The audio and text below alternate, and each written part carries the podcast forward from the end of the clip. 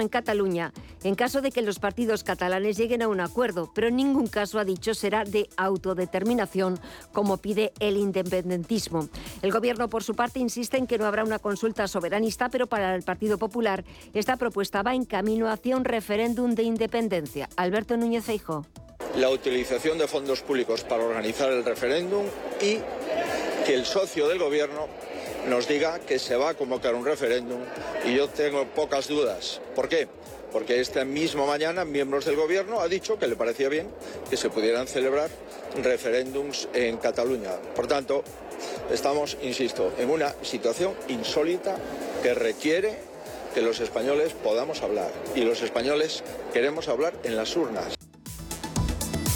Volvemos con más información a las 6 de la tarde, las 5 en Canarias.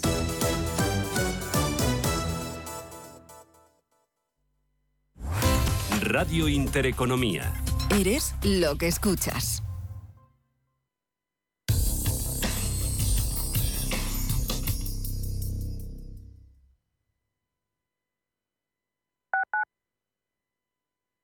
Urbanitae es una nueva plataforma de inversión inmobiliaria que te permite invertir a lo grande con cantidades pequeñas. Uniendo a muchos inversores, logramos juntar el capital suficiente para aprovechar las mejores oportunidades del sector. Olvídate de complicaciones. Con Urbanitae ya puedes invertir en el sector inmobiliario como lo hacen los profesionales.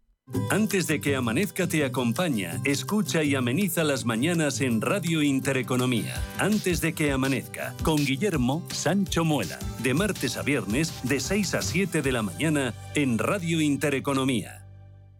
Cuando un gestor te habla con terminología compleja, es que no puede permitirse decir las cosas así de claras. En Finanbest solo te cobramos comisión de gestión si tienes beneficios en tu cartera de fondos o lo que es lo mismo, solo ganamos si tú ganas. Conoce las ventajas de nuestra comisión a éxito Winner. Tienes mucho que ganar. Finanbest.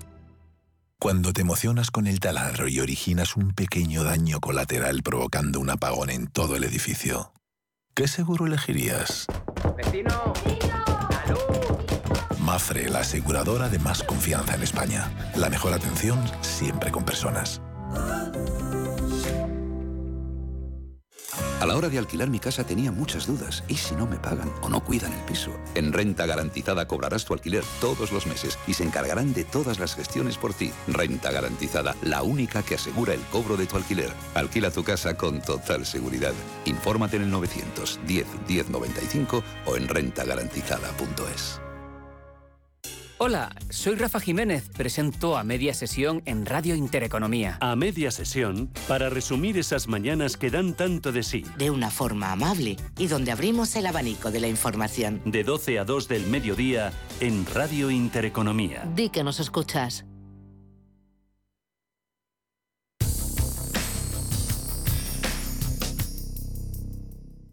Cierre de mercados. La actualidad al minuto. Tal día como hoy de 1927, el rey Alfonso XIII presidía el acto del primer vuelo comercial de Iberia que unía Madrid con Barcelona. Entonces, un avión trimotor Rohrbach Roland para 10 pasajeros y asientos de mimbre despegaba del aeropuerto de la ciudad condal con destino al aeródromo de Cuatro Vientos en Madrid, donde tuvo lugar el acto inaugural de la aerolínea española. Hoy, 95 años después, la compañía celebra su primer vuelo y el inicio de una ruta fundamental para el grupo IAG. El puente aéreo comenzó también como una ruta diaria, salvo los domingos. El trayecto tardaba tres horas y media y costaba 163 pesetas y 300 si se compraba un billete ida y vuelta. Iberia ha incrementado este trayecto hasta cerca del 65% en esta temporada de invierno 2022-2023.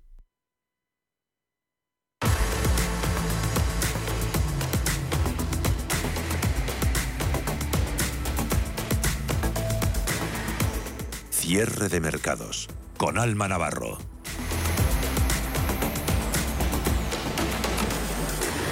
Muy buenas tardes y bienvenidos en directo a la segunda hora de cierre de mercados. Pasan casi 10 minutos de las 5 de la tarde, una hora menos si nos escuchan desde el archipiélago canario. En los mercados, jornada de transición de calma y de signo mixto si nos fijamos en Wall Street o si nos fijamos en la renta variable del viejo continente. En cualquier caso, la de hoy es una jornada de expectación ante la última y quizá más esperada subida de tipos del año por parte de la Reserva Federal. Al término de la segunda jornada de la reunión del Comité de Mercado Abierto de la Fed, esto será a las 8 de la tarde hora peninsular española, dentro de algo menos de tres horas, será cuando conozcamos la decisión en materia de política monetaria de la Reserva Federal. Mucha sorpresa causaría que la subida de tipos no fuera de 50 puntos básicos hasta el 4,25% tras cuatro subidas consecutivas más agresivas de 75 puntos.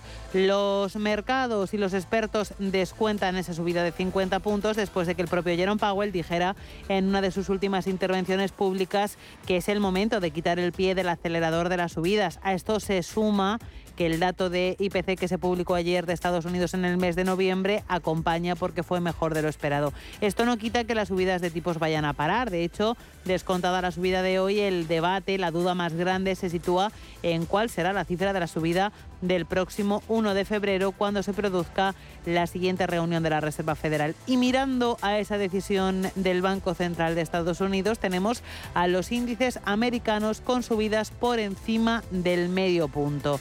Dow Jones de Industriales se revaloriza un 0,59% en los 34.309 puntos. SP500 está ganando un 0,57 y marca 4.042 y el tecnológico Nasdaq está subiendo un 0,49 marcando 11.312 puntos.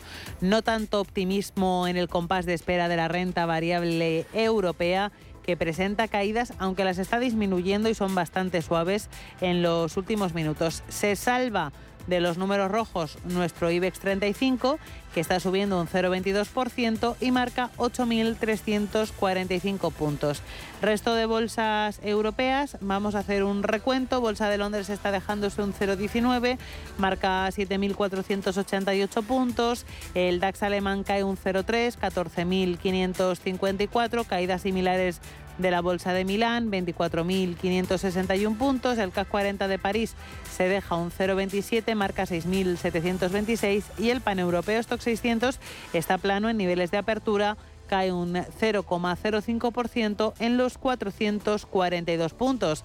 Resto de mercados en el de renta fija después de que ayer las rentabilidades de los bonos cayeran por ese buen dato de IPC en Estados Unidos. Tenemos al bono estadounidense a 10 años en el 3,49 cayendo, el resto están repuntando, aunque lo hacen de forma muy ligera. El español a 10 años en el 2,96, el americano a 10 años en el 1,93 y el que repunta algo más es el GIL británico que se coloca en el 3,33%. Vamos a mirar también en tiempo real al mercado de materias primas. Ayer el precio del crudo sufrió un correctivo importante por el dólar que está cayendo y por las expectativas de un freno en el ritmo de las subidas de tipos y hoy sin embargo se está produciendo un importante repunte en el precio del crudo por encima del 2%.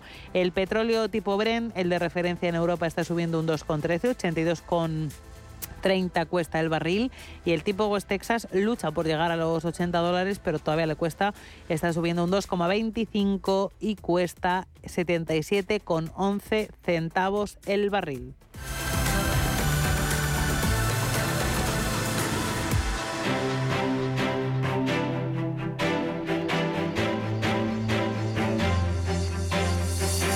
GESConsult, más de 30 años gestionando patrimonios, patrocina este espacio. Jornada de subidas en el IBEX 35 que se desmarca, como decimos, del resto de bolsas europeas. Es el único índice del viejo continente que se mantiene en positivo en tiempo real. Está subiendo un 0,29% hasta los 8.351 puntos y gran parte de la responsabilidad de esas subidas se las tiene que anotar en la jornada de hoy. Inditex ha presentado resultados y ha vuelto a presentar cifras récord. Ha aumentado sus ventas y y ha aumentado sus beneficios. Tenemos a Inditex liderando las subidas en nuestro IBEX 35, está ganando cerca de un 3% y sus títulos se cambian a 25 euros con 47 céntimos, muy cerca del máximo intradía que se ha alcanzado en los 25 euros y medio. También está subiendo inmobiliaria colonial arriba un 2,7%, 6 euros con 27. Grifols está ganando un 2,61, 10 euros con 82. Farmamar después de las caídas experimentadas ayer y antes de ayer, tras conocerse que va a abandonar en los próximos días el, el, IBEX 35, hoy sí que está subiendo, lo hace un 2,54 y se acerca a los 67 euros por acción. En el otro lado de la tabla, liderando las caídas, empresas del sector de la industria. ArcelorMittal se deja casi un 4%, 3,94% de caída, 25 euros con 0,8. También cae Acerinox, que se deja un 3,5% en los 9 euros con 10 céntimos. Y luego empresas vinculadas al sector turístico. Está ocurriendo en toda Europa. IAG se deja un 2,7 en el euro y medio. También tenemos con caídas importantes a AENA, que pierde algo más de un punto, 1,22% de caída, 125 euros con 60. Melea Hoteles pierde también un 1,21 y se acerca a los 5 euros, pero no los toca, 4 euros con 96 en tiempo real. GESConsult ha patrocinado este espacio. ¿Quiere aprovechar la subida de los tipos de interés invirtiendo en renta fija a corto plazo? Invierta con nosotros en un activo con bajo riesgo y una atractiva rentabilidad. Los pagarés. GESConsult Corto Plazo es un fondo que invierte principalmente en pagarés de empresas de primer nivel. Tiene liquidez diaria, reducida volatilidad y un nivel de riesgo 1 por CNMV. GESConsult. Más de 30 años gestionando fondos de inversión. Más información en gesconsult.es. Y se lo venimos contando en la jornada de hoy, protagonismo en el IBEX 35 para Inditex, que ha vuelto a registrar resultados récord, tanto de ventas como de rentabilidad en el tercer trimestre de su año fiscal, superando algunas de las previsiones trazadas en las fechas previas, pero con un crecimiento menor al visto en periodos anteriores. Ha seguido esa presentación de resultados nuestra compañera Ana Ruiz ha aumentado el beneficio neto un 24% hasta 3.095 millones de euros y ha subido sus ventas en los nueve primeros meses del ejercicio un 19% hasta un total de 23.055 millones de euros, lo que supone un récord histórico. Con un crecimiento del 20% a tipo de cambio constante, la empresa destaca que la evolución ha sido positiva en todas las áreas geográficas.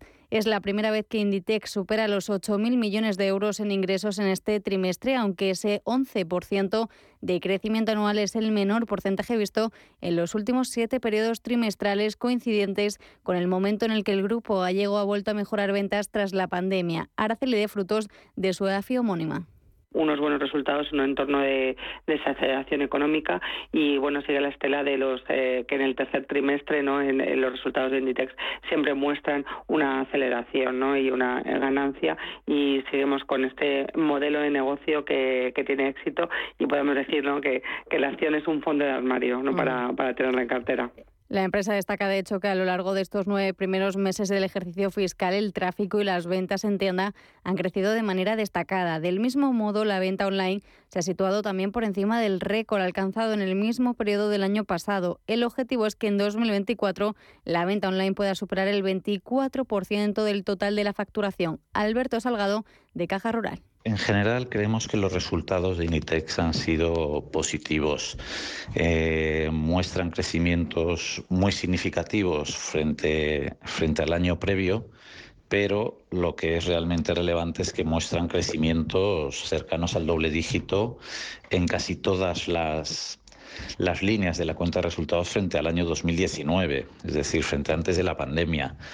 Yo creo que esto pone de manifiesto que, se trata de una compañía que sigue siendo líder, innovadora, con una mm, tremenda capacidad de, innovar en el, ámbito de la, moda principalmente y con una integración de canales eh, online y físico, pues diría que envidiable. Como decimos, a pesar del récord histórico de ventas y resultados, el gigante de la moda gallego empieza a notar también la ralentización del consumo. Así, en el tercer trimestre, la marca de moda facturó 8.210 millones entre agosto y octubre, un 11% más, con unos beneficios netos de 1.300 millones, lo que supone un incremento del 6%. En este contexto de subida de costes de energía, materias primas, resalta que su control de gastos ha sido, dicen, riguroso, mientras que la caja casi roza los 10 mil millones. El margen, lo que gana el grupo por cada prenda que vende y que es otro de los indicadores para medir la evolución del negocio, representa el 58% de las ventas. Eh, que ya no va a tener el crecimiento de doble dígito en ventas permanentemente, estamos de acuerdo pero por eso el mercado pues ahora mismo la valora per 18, 19 veces su beneficio y no a per 25, 30 veces como solía ser habitual pues hasta hace tres años aproximadamente.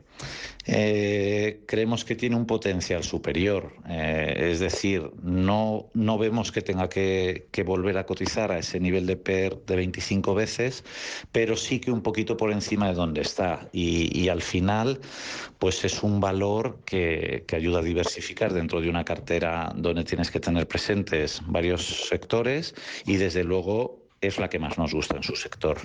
Recordemos que hace apenas un par de meses Inditex anunciaba que vendía su negocio en Rusia al grupo Dair, situado en Emiratos Árabes, tras el cierre de tiendas en marzo del año pasado por la guerra en Ucrania. En Rusia tenía 502 establecimientos y más de 9.000 empleados.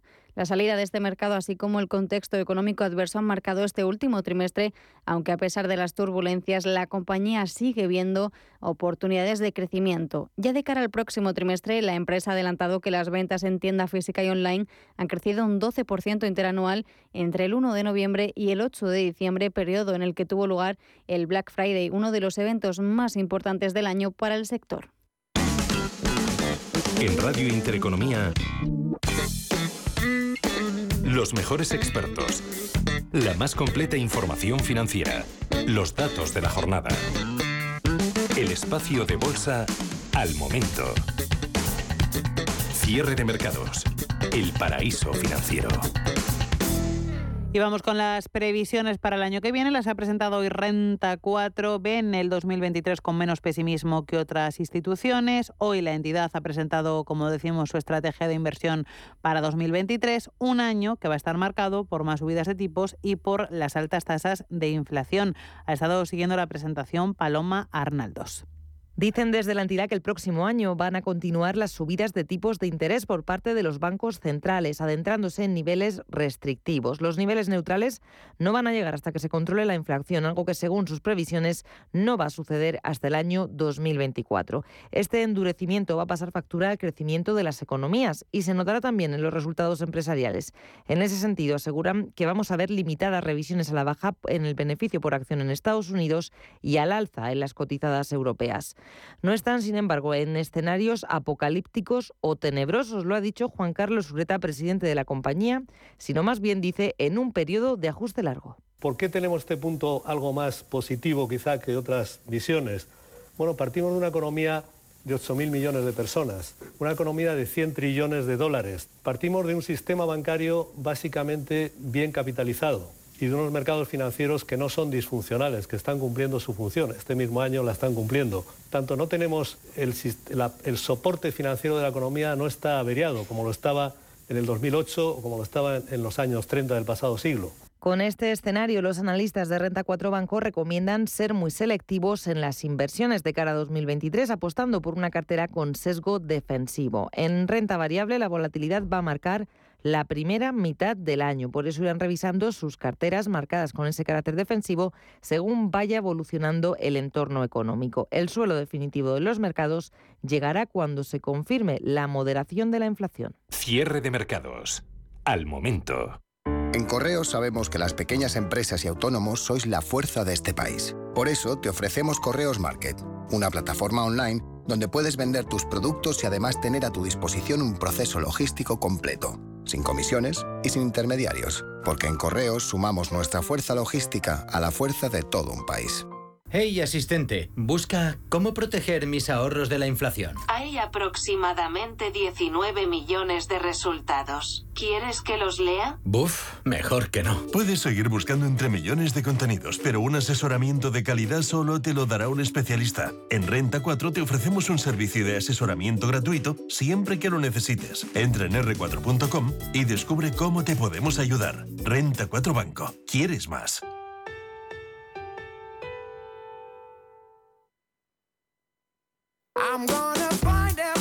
En Radio Intereconomía, cierre de mercados, el espacio de bolsa y mucho más. Y saltamos hacia China porque el golpe de timón del gigante asiático en su política de COVID cero eleva las apuestas de los analistas sobre una recuperación más rápida de la segunda economía más grande del mundo con la mirada puesta en el próximo año. Paul, cuéntanos. Morgan Stanley ha elevado su previsión para la economía china en 2023 y espera un rebote de la actividad ah, antes y mayor de lo esperado. El Banco de Inversión eleva el PIB del país al 5,4% para el próximo año desde su anterior estimación del 5%. El cambio repentino de China de su estricta política de COVID-0 ha impulsado esta y otras apuestas de analistas sobre una recuperación más rápida en la segunda mayor economía del mundo para el próximo año. Alberto Matellán, economista jefe de Mafra Inversión. Esto ha supuesto un cambio bastante grande eh, falta confirmar muchas cosas, pero si lo comparamos con lo que ocurrió en los países occidentales eh, cuando se reabrieron, que fue mucho antes y después de un cierre mucho más corto en el tiempo, eh, lo lógico es que se recupere mucho crecimiento. Una parte de ese crecimiento bajo y de esos problemas que está teniendo China se deben a los cierres del COVID. Eh, no sabemos cuánto, yo me inclino a pensar que es una parte eh, no mayoritaria, pero sí importante. Y por tanto, esa reapertura significa que el crecimiento chino se va a recuperar. Y con él se va a recuperar la demanda de materias primas y energía, entre otras cosas. El nuevo despertar del gigante asiático no llegará antes eh, de un mayor deterioro de las perspectivas a corto plazo. Los datos de noviembre que se publicarán mañana en China mostrarán una desaceleración en la producción industrial, una caída en las ventas minoristas y otra caída en la inversión inmobiliaria, ya que la debilidad en ese sector se ve agravada por el COVID. Ignacio Cantos, director de inversiones de ATL Capital seguramente está empezando a notar en su economía todos estos cierres, todos estos y, ya además en una situación pues que el resto del mundo también eh, se ralentiza, pues pues es un doble efecto sobre su economía, ¿no? Y yo creo que Además, viendo que el resto del mundo, pues ya, digamos, ha gripalizado la, enfermedad, pues no sabemos si es que no confían en, su propia vacuna, que al final no han vacunado tanta población como decían, o, cuál es el motivo de haber seguido tanto tiempo con esa política de COVID cero, que evidentemente se ve que no ha sido que no ha sido exitosa. Es probable que la propagación de infecciones también mantenga a los consumidores nerviosos de cara al nuevo año lunar. Pero después de esas festividades existe un consenso emergente de que China entrará en modo de recuperación a medida que la economía se libera de las severas restricciones de COVID y de una crisis en el sector inmobiliario durante la mayor parte del año. Alicia García Herrero, economista jefe de Natixis para Asia-Pacífico.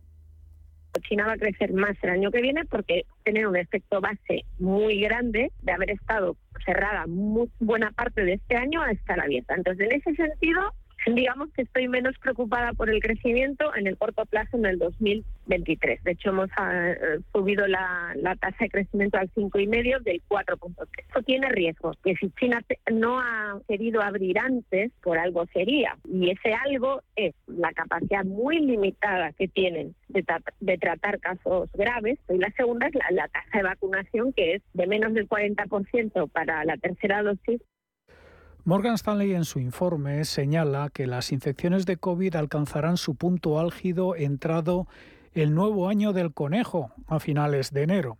La normalización de la movilidad llegará en marzo y después el repunte económico será más fuerte. Un mayor crecimiento de China podría estimular las exportaciones de países terceros, pero la mayor demanda de las materias primas ejercerá una presión inflacionista añadida, según Matellán. por un lado, es positivo porque un mayor crecimiento chino supone, por ejemplo, un alivio muy importante a los exportadores europeos, especialmente alemanes. Además, eh, un crecimiento mejor en China también supone eh, mejores, eh, una, una mejor evolución del mercado financiero chino y esto a su vez es tremendamente técnico, pero es muy importante. Supone más liquidez mundial, porque el efecto multiplicador en China es mayor. Estas son las partes positivas. Hay una parte negativa, que es que eh, la mayor demanda china de energía y materias primas puede suponer una amenaza para una mayor inflación futura. China dejará de publicar datos completos sobre nuevos casos de COVID después de que la eliminación de las pruebas obligatorias PCR significara que los números ya no reflejan la realidad. El país solo registrará casos sintomáticos a partir de ahora porque es difícil medir el número de infectados sin síntomas en ausencia de pruebas, según ha dicho hoy la Comisión Nacional de Salud. Miguel Ángel Temprano, gestor independiente, señala que la apertura económica del gigante asiático planea incertidumbre a nivel sanitario. La política de COVID cero sanitariamente era imposible. El que ahora abran las puertas suscita una duda sociosanitaria. ¿Aguantarán los hospitales las olas de enfermo? ¿Políticamente será aceptable la cifra de muertos? No podemos obviar dos cosas, que hay islas en el término virtual de zonas libres de COVID que se van a enfrentar al problema desde cero y que aunque mucha gente está, mucha parte de su población está vacunada, otra mucha no lo está. Y la efectividad de las vacunas chinas no es que esté en entredicho, sino que como se demostró en Chile, no tiene una eficacia alta. Por lo tanto, habrá que esperar para saber el deterioro de su economía a corto plazo. Y en el largo plazo habrá que ver de qué suelo se parte. La falta de pruebas ahora significa que no hay una forma precisa de medir la tasa de contagio en China.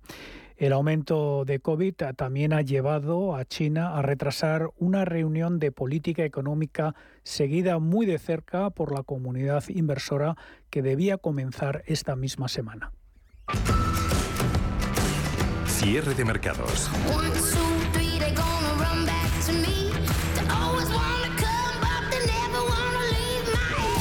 Los mejores expertos, la más completa información financiera. El espacio de bolsa y mucho más. El paraíso financiero. Y la Unión Europea ha logrado un acuerdo histórico para el clima. Se trata del mecanismo de ajuste fronterizo por carbono, un arancel con el que pretende el club comunitario proteger a las compañías industriales europeas frente a empresas extranjeras que no estén sometidas a los mismos estándares climáticos. La nueva tasa va a afectar a productos como el hierro, el acero, el cemento, el aluminio, los fertilizantes o la electricidad y se va a empezar a aplicar gradualmente a partir de octubre del año que viene. Cuéntanos, Pedro. Pues sí, hemos hablado en muchísimas ocasiones de la industria china y de cómo sus estándares climáticos o la falta de ellos les hace jugar en el mismo tablero, pero con otras normas que el resto del mundo, en este caso que la Unión Europea. La Unión Europea ha aprobado recientemente eh, este arancel proteccionista con ciertas industrias. Se trata de grabar la entrada de elementos producidos fuera del territorio comunitario que no hayan respetado los estándares europeos o los que utilizamos, por lo menos aquí, o que estén en línea con los que se utilizan aquí contra el cambio climático. A partir de octubre del año entrante, del 2023, comenzaría este, esta cuota, este arancel, aunque solo con efectos informativos al principio, para luego ir recabando datos y eh, incorporarlo de forma gradual. Este sería el primer mecanismo de este estilo a nivel global. Hemos hablado hoy con eh, Manuel eh, Gómez Gutiérrez Torrenova, es presidente de Avangren, nos ha dado su opinión sobre este tema. En principio no hay ninguna diferencia. Precisamente lo que se hace es armonizar aquellos productos que se importan desde fuera de los países de la Unión Europea para hacerlos de alguna manera compatibles o homogéneos dentro del mercado de carbono europeo. Eh, en otras palabras, lo que se hace es evitar que haya un dumping ecológico, digamos, respecto a aquello que se produce dentro de la Unión Europea y que por tanto está sometido al mercado de emisiones y aquello que se importa fuera de la Unión y que no estaría sometido al mercado de emisiones. Este viernes y sábado se debatirán en Bruselas los estándares o las normas del Sistema Europeo de Emisiones. La mayoría de normas de este estilo se centran exclusivamente en el carbono, pero varios estudios apuntan a la necesidad de incluir otros elementos contaminantes. A partir de esas normas se conocerán los estándares europeos en materia climática y los elementos contaminantes no aceptados. Esta nueva tasa se basa en el sistema de comercio de emisiones europeo ya existente, ese por el que las emisiones de CO2 son más o menos como un eh, producto del mercado. Es un sistema instaurado en el 2005, recordemos, para promover la reducción de emisiones de manera eficiente. Limita el volumen que pueden llegar a emitir algunas industrias de gran consumo, las energéticas, eh, las de gran consumo, las compañías aéreas, por ejemplo. Lo interesante es que esos derechos de emisión están limitados a un nivel máximo establecido por la Unión Europea, pero las empresas pueden comprar derechos individuales, puedes pagar por emitir más gases de efecto invernadero. Le hemos preguntado a Torrenova en qué se diferencian esta nueva tasa y el sistema de compra de emisiones que ya existía desde el 2005. Esto no es un impuesto. Esto, como digo, es armonizar una situación en la que los productos que se importan en estos sectores que están sometidos al mercado de carbono están exentos en la actualidad de este tipo de, eh, derechos de emisión. ¿no? Entonces, lo que plantea es, en realidad, una defensa de los intereses de las eh, entidades que producen dentro de la Unión respecto a otros productos que no están sometidos a estos rigores y, por tanto, pues parece que es algo eh, bueno, justificable o, es algo lógico. ¿no? Se armonizan las normas para que sean fácilmente aplicables en todos los casos. Según nos explica el experto, es que esto no es un impuesto. La empresa en cuestión paga si contamina además. Un impuesto sería una cuota fija, es distinto. Otro concepto que nos ha explicado eh, Torrenova es el fin de los derechos de emisión gratuitos, porque hay ciertos sectores que hasta ahora han contado con la posibilidad de emitir gases como el carbono sin tener que pagar por ello. Hoy hemos hablado con... Significa que aquellos sectores en los que hasta ahora se habían, eh, digamos, beneficiado de esos derechos para contaminar de una manera gratuita, pues se les va a quitar, digamos, esa bula y tendrán que acudir como el resto de sectores a, comprar esos derechos en el mercado de emisiones en el caso de que excedan sus emisiones. Y esto, eh, ya digo que es tanto más importante que el eh, denominado eh, derecho o impuesto fronterizo. Y el problema ha sido que en el pasado, al igual que ocurre en otros sectores, salía rentable seguir contaminando. Pagaban una cuota cercana a cero y a emitir. Esa cuota ha ido subiendo cada año y el paquete de emisiones máximas o sea, lo máximo que puede emitir toda la Unión Europea, se va reduciendo. Esto hace que en Europa sea cada vez más caro contaminar. Cierre de mercados. Al momento. Asisa es la compañía médica sin ánimo de lucro que elige invertir todo lo que genera directamente en ti. Aprovecha un 30% de descuento en tu seguro de salud y dental durante 2022 y 2023, contratando además vida, decesos y accidentes antes del 31 de enero. Mejor así, ¿verdad? Infórmate en asisa.es o en el 910 1021. Y consulta los productos incluidos en la promoción en nuestra web. Asisa, empresa colaboradora de Teatro Real cerca de ti. Bontobel Asset Management. Calidad suiza con el objetivo de obtener rendimientos superiores a largo plazo. En Bontobel Asset Management siempre estamos a la vanguardia de las inversiones activas en bonos y acciones. Para más información, entre en nuestra página web bontobel.com barra am. Bontobel Asset Management, su especialista global en fondos de inversión. ¡Oh, oh, oh! Esta Navidad búscame donde la magia dura todo el año. Los sueños se viven desde la butaca y la imaginación se hace realidad en una gran pantalla. Esta Navidad sueña en Cinesa con El viaje a París de la señora Harris. Consulta cines, horarios y calificaciones en cinesa.es. En Cinesa we make movies better. Viajes, destinos, cultura, gastronomía hacen diferente a cada viajero. Recorre el mundo cada semana con nuestro programa de viajes Clase Business. Descubre los mejores destinos de lujo y experiencias exclusivas de una manera diferente. Cada sábado de 12 a 1 del mediodía, escucha Clase Business con Elena Fraile en Radio Intereconomía. IG patrocina el cierre del IBEX. IBEX 35 que termina el día con una subida del 0,40% en los 8.360 puntos. Marca máximos del día. Los mínimos han sido 8.297. Tirando del selectivo madrileño en la sesión de hoy, Inditex ha sido el mejor valor después de esa presentación de resultados. Sube un 2,83% al cierre de sesión y sus títulos se cambian por 25 euros con 46 céntimos, muy cerca de su máximo diario en los 25 euros y medio. Farmamar, segundo valor mejor, 2 euros con 2,6% de subida al cierre, 67 euros cuestan sus títulos. Grifols ha subido un 2,5%, 10 euros con 81.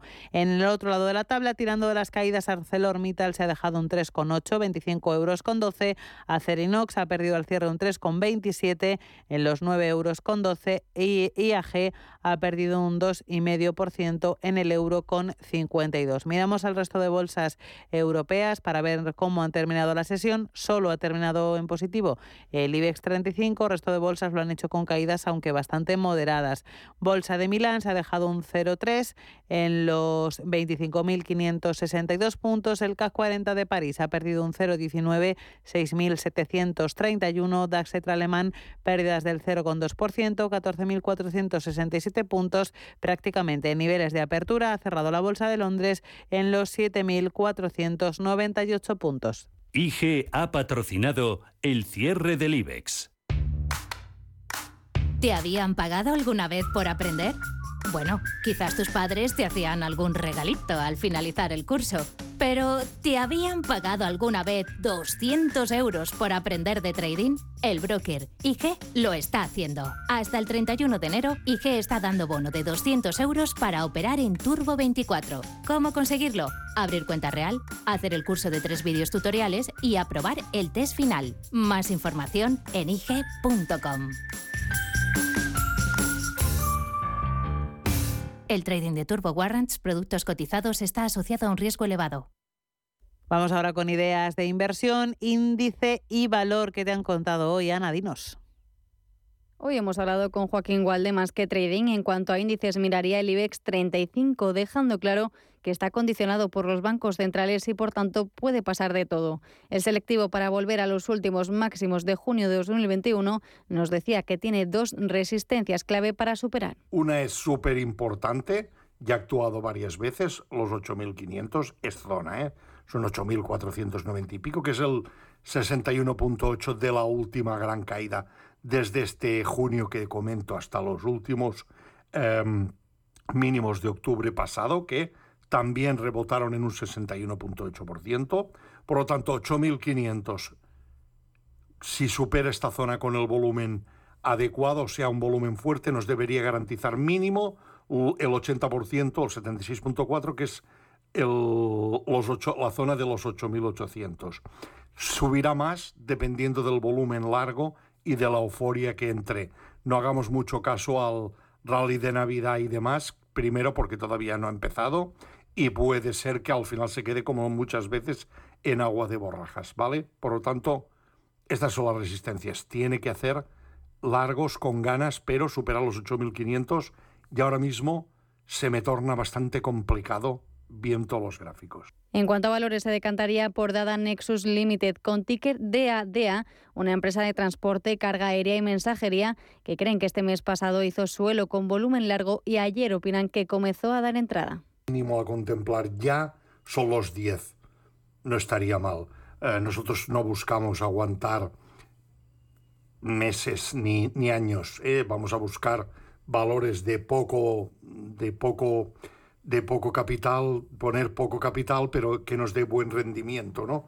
Si puede ser en estos valores de menos de 10 dólares, como es el caso, que nos dé un 25%, y si eh, con un stop claro de por lo menos un 5% y a buscar entradas, ¿no? Eh, y esta es, es una de estas que ya para nosotros ya dio entrada ayer, y como digo, ir a buscar los 10 no sería nada descabellado, solamente tiene que volver a hacer algo más de volumen hoy, pero no olvidemos que hoy es día de la FED, tipos, etcétera, y puede pasar absolutamente de todo, como vimos ayer con el IPC y, la, y el tema de inflación de Estados Unidos también. ¿De acuerdo? Por lo tanto, hay que, ir con, hay que ser muy prudentes con todo. De momento cotiza con subidas del 19% en 7,84 dólares por acción. Cierre de mercados. La información financiera a la vanguardia.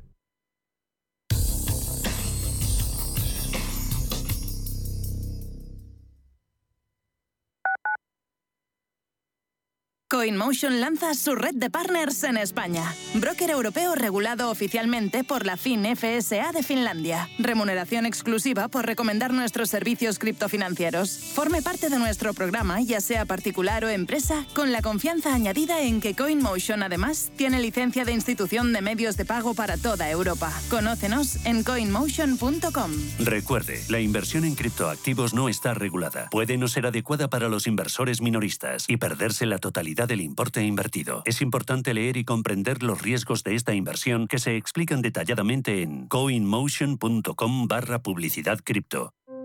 En la Fundación La Caixa creemos que el mundo de mañana depende de la educación de hoy. Pensamiento crítico, creatividad, colaboración y comunicación. Estos cuatro conceptos promueven habilidades que cualquier niño o niña necesita para desarrollar su potencial. Solo es progreso si progresamos todos. Fundación La Caixa. Radio Intereconomía. ¿Buscas transporte para tus eventos? Torres Bus dispone de alquiler de coches, minivans, minibuses y autocares, además de servicios con conductor para todo tipo de eventos, incluidos traslados al aeropuerto. Si necesitas un servicio de confianza para tu empresa, agencia de viajes, amigos o familiares, contacta con torresbus.es o llama al 607 37 22 52. Disfruta del transporte perfecto en toda la comunidad de Madrid con Torres Bus. ¿Conoces el restaurante Sidrería Donosti en Madrid? Sí, en el barrio de Argüelles, el de la sidra natural de Astigarraga. Y el de la mejor tortilla de bacalao, el chuletón, los pescados a la parrilla y muchas delicias más de la cocina vasca. Sidrería Donosti, Luisa Fernanda 21 en Argüelles. 91 540 1976. Sidreriadonosti.com.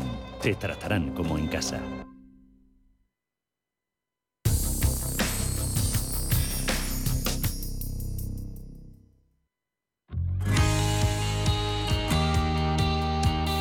Y en los próximos minutos en Cierre de Mercados queremos hablar de proyectos innovadores y de cómo financiarlos. Vamos a hacerlo conociendo cómo funciona ENISA, empresa pública dedicada precisamente a eso. Voy a saludar ya a José Bayón, que es su CEO. José, muy buenas tardes y bienvenido. ¿Qué tal? Buenas tardes. En ENISA ofrecéis préstamos de apoyo financiero dirigidos, entre otras, a pequeñas y medianas empresas que quieren poner en marcha proyectos de emprendimiento innovador. Te quería preguntar en primer lugar qué líneas de crédito tenéis, quién puede acceder a ellas y de qué forma se pueden solicitar. Muy bien, pues ENISA, como bien dices, es un instrumento público, realmente es una empresa, pero es una empresa pública escrita al Ministerio de Industria, Comercio y Turismo del Gobierno de España y que está orientada principalmente a apoyar mediante préstamos participativos a, pymes. Tenemos dos tipos de empresas que acceden a nuestros préstamos, bien startups, donde somos la referencia en financiación desde el sector público, o bien pymes, que no tienen por qué ser startups, que tienen ya una trayectoria más más grande, de más años, pero que quieren seguir avanzando en innovación. Para ello tenemos cinco líneas que nos dota nuestro Ministerio de Industria por un valor de aproximadamente 98 millones de euros al año y dos líneas específicas que tenemos dotadas, una por el Ministerio de Agricultura para emprendimiento en el sector agro y otra por el Ministerio de Economía para emprendimiento femenino, para emprendedoras digitales. Total son 125 millones de euros al año y principalmente diferenciamos, aunque las líneas, como digo, son cinco, entre dos tipos de empresas. Las que están arrancando, naciendo, las startups, y las que ya están, tienen más tiempo de vida y están creciendo en una fase posterior. José, has indicado esas dos líneas de crédito específicas de las que me gustaría hablar contigo más en profundidad, una dirigida al mundo agrícola, otra dirigida al emprendimiento femenino y justo acabáis de publicar ese informe Emprendedoras Rurales en España y ahí se junta, por así decirlo, un doble techo, ser mujer en el mundo rural. Sí, efectivamente, estas dos líneas nacen, como, como decía, pues del momento, de la necesidad actual y del impulso del gobierno dentro del plan de recuperación tanto a la reducción de la brecha de género como a la, a la reducción de la brecha de territorio, territorial, ¿no? y, y, por ello, pues tanto el Ministerio de Economía, por un lado, a través de la Secretaría de Estado de Digitalización, como el Ministerio de Agricultura, junto con nosotros, pues hemos, hemos montado estas líneas específicas. No significa que con las otras líneas no estuviéramos apoyando por supuesto, ni proyectos liderados por mujeres, ni proyectos del sector agro, que sí los teníamos. Lo que ocurre es que esto es una forma, de alguna manera, de visibilizar y, sobre todo, de dar más capacidad de financiación a, estos dos objetivos. Y, efectivamente, eh, en el mundo rural, pues se juntan las dos brechas para las mujeres. Eh, el emprendimiento femenino está creciendo, eh, es verdad que si cogemos las cifras globales de emprendimiento femenino en España está igual que el masculino, pero si nos vamos a proyectos que realmente tienen un contenido medio y alto tecnológico, es decir, startups, por ejemplo, nos encontramos que solo el 16% están lideradas por mujeres. Esto significa que gran parte del emprendimiento femenino que hay, y especialmente en el mundo rural, es autoempleo en fin, está bien, pero desde luego tenemos que tratar de dar un paso más y que sea un emprendimiento de mayor calidad. Por eso hemos lanzado esta línea, por un lado de mujeres, y luego también eh, la línea del sector agro, porque en el sector agro España ya es un país líder, es un país, somos líderes en materias primas, yo creo que todos lo entendemos y, y lo vivimos ¿no? con orgullo. Somos líderes también en determinadas materias procesadas, pero además podemos ser líderes también en tecnología asociada al sector agro y en una evolución más de ese sector agro que está creciendo a nivel mundial y que en este caso es del Ministerio de Agricultura pues querían impulsar. Me hace mucha gracia, me llama mucho la atención y me parece muy positivo a la hora de, dar a conocer en ISA y es que eh, hablar, o sea, ya se da por hecho, eh, voy a pedir un ENISA, o sea, se forma ahí una metonimia, no digo voy a pedir un préstamo en ISA, sino voy a pedir un ENISA directamente. Sí, la verdad es que es algo de lo que francamente estamos orgullosos. Yo llevo cuatro años siendo consejero delegado desde que me nombró la, la ministra propuesta, la ministra Reyes Maroto, pero ENISA tiene una trayectoria más larga que estos cuatro años. ¿no?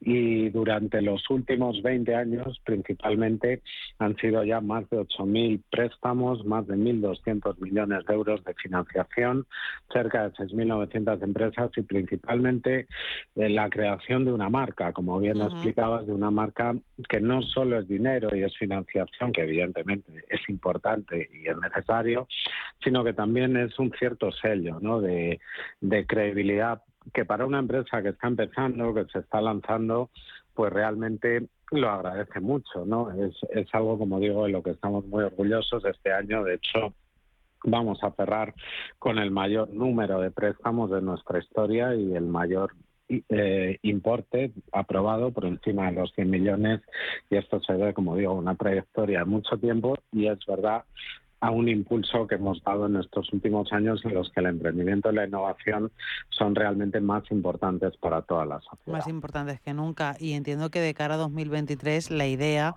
es la de seguir mm, alcanzando récord. No sé si nos puedes adelantar algún proyecto nuevo para el año que viene. Bueno, el año que viene y ya este año el gran proyecto nuevo que tenemos en ENISA es gestionar las acreditaciones y en definitiva la ley de startups. Esta ley que aprobó a propuesta de, del gobierno, aprobó el Congreso el pasado día 1 de diciembre. Y es una ley pionera en toda Europa porque trata de regular y regula, digamos, esta nueva figura empresarial que son las startups, ¿no? No dejan de ser empresas eh, como cualquier otra, una pyme, una sociedad limitada que arranca, pero es verdad que tienen características muy especiales, ¿no? Porque crecen muy rápido, tienen un valor tecnológico muy alto y en ellas es importantísimo la atracción del talento. En, en realidad esta ley lo que, lo que hace, lo que pretende es tratar de regular estos nuevos modelos económicos donde las cosas ya no se miden tanto a veces por ese patrimonio neto o esos tangibles, ¿no? Que son nuestro lenguaje habitual, sino que se miden más por, por la atracción de talento, ¿no? Por conseguir que estén los mejores, las mejores en nuestra empresa. En ese sentido, se dan muchas facilidades y ventajas fiscales para atracción de talento, para gestión, etcétera. Y ahí en este caso el Ministerio, la Vicepresidencia Económica, eh, nos encarga en ISA la gestión de las acreditaciones, el sello de startups, que es lo que realmente ahora estamos trabajando para, para poner en marcha. ¿no? Y ese es el gran proyecto que tenemos el año que viene, sin olvidar, por supuesto, toda la parte de financiación, donde aquí yo sí que quiero hacer un llamamiento porque es verdad que vivimos tiempos y momentos inciertos ¿no? de manera global, pero tenemos también eh, mucha capacidad ahora mismo de inversión desde, desde el ámbito público. Nosotros tenemos más presupuesto que nunca. Tenemos un país que tiene un gran talento, con personas de, primer nivel, se está demostrando, el emprendimiento ha crecido, la inversión en empresas, en startups, se ha multiplicado por cinco en los últimos seis años. Y en ese sentido quiero trasladar pues ánimo y confianza para que acudan a nosotros, pero también para que todos los inversores, inversoras eh, sigan apostando porque hay sectores que nosotros vemos todos los días con seguridad van a tener futuro, todo lo que tiene que ver con digitalización, sostenibilidad, ciencias de la salud, etcétera. Hay muchos sectores que crecen y van a seguir creciendo. Yo creo que la oportunidad hay que aprovecharla. Precisamente a colación de lo que de lo que decías, José, ¿qué supone la colaboración público-privada para ENISA? Bueno, la colaboración público-privada en el caso de ENISA está en, en el ADN de nuestro préstamo participativo. Los, los préstamos que que ofrecemos no piden aval ni garantía, no diluyen capital, no computan como deuda en la fiscal del Banco de España, es decir, están muy pensados para ayudar en los momentos de arranque de las empresas, ¿no? Y tienen otra característica fundamental que es la coinversión. Nosotros coinvertimos máximo un 50% de lo que se puede llamar la ronda de inversión, de manera que arrastramos capital privado. Ese ha sido, sin duda, yo creo, uno de los éxitos de este instrumento financiero, el combinar y arrastrar el capital privado. La unión de capital público y privado es fundamental en cualquier economía que funcione. Hacen falta los dos, ¿no? No, son excluyentes, todo lo contrario, suman y multiplican. Como decía antes, hay más capital público que nunca puesto en juego, no solo en ENISA, sino por ejemplo en el fondo Nestec, que ha lanzado la Secretaría de Estado de Digitalización para scale-ups, para startups que crecen y que es el segundo mayor de Europa, pero necesitamos necesitamos muchísimo que el capital privado, que ha crecido mucho en los últimos años, siga apostando por el emprendimiento y por la innovación. Eso es, José. Entiendo que toda la información en la web de NISA, ¿verdad?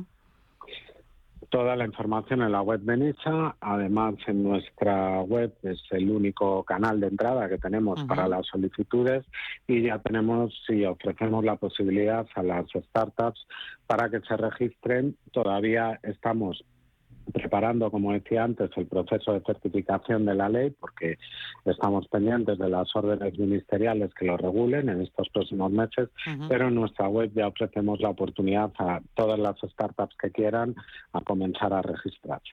Pues José Bayón, CEO de NISA, un placer compartir contigo estos minutos en cierre de mercados. Gracias. Muchas gracias, encantado. En momentos de incertidumbre en los mercados, la experiencia importa más que nunca y en Metagestión llevamos más de 30 años aportando resultados a nuestros partícipes. Llama al 91 781 6880 o visita nuestra web metagestión.com. Una brecha de seguridad puede paralizar todo tu negocio. Cisco ofrece una protección de extremo a extremo en todo tu ecosistema de red, protegiendo los dispositivos, las personas y las aplicaciones, manteniendo tu negocio en funcionamiento.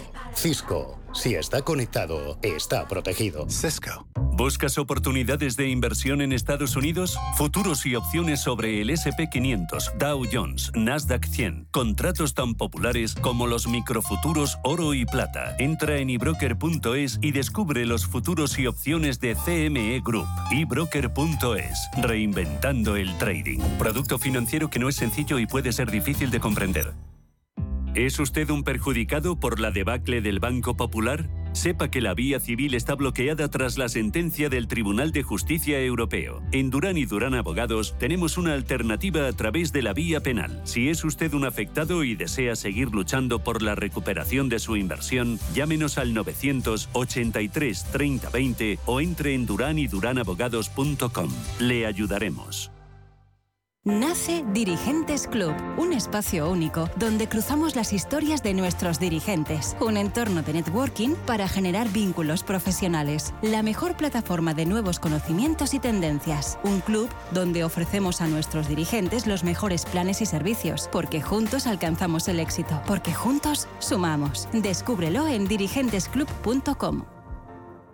Cada sábado, en Rienda Suelta, te contamos todo lo que se cuece en el panorama ecuestre. Deporte, actualidad, ocio, cultura, tradición, salud y mucho más. De 2 a 3 de la tarde, todos los sábados, en Radio Intereconomía, galopamos en las ondas con Rienda Suelta.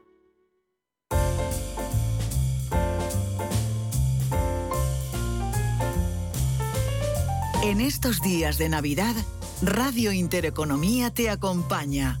Felices fiestas.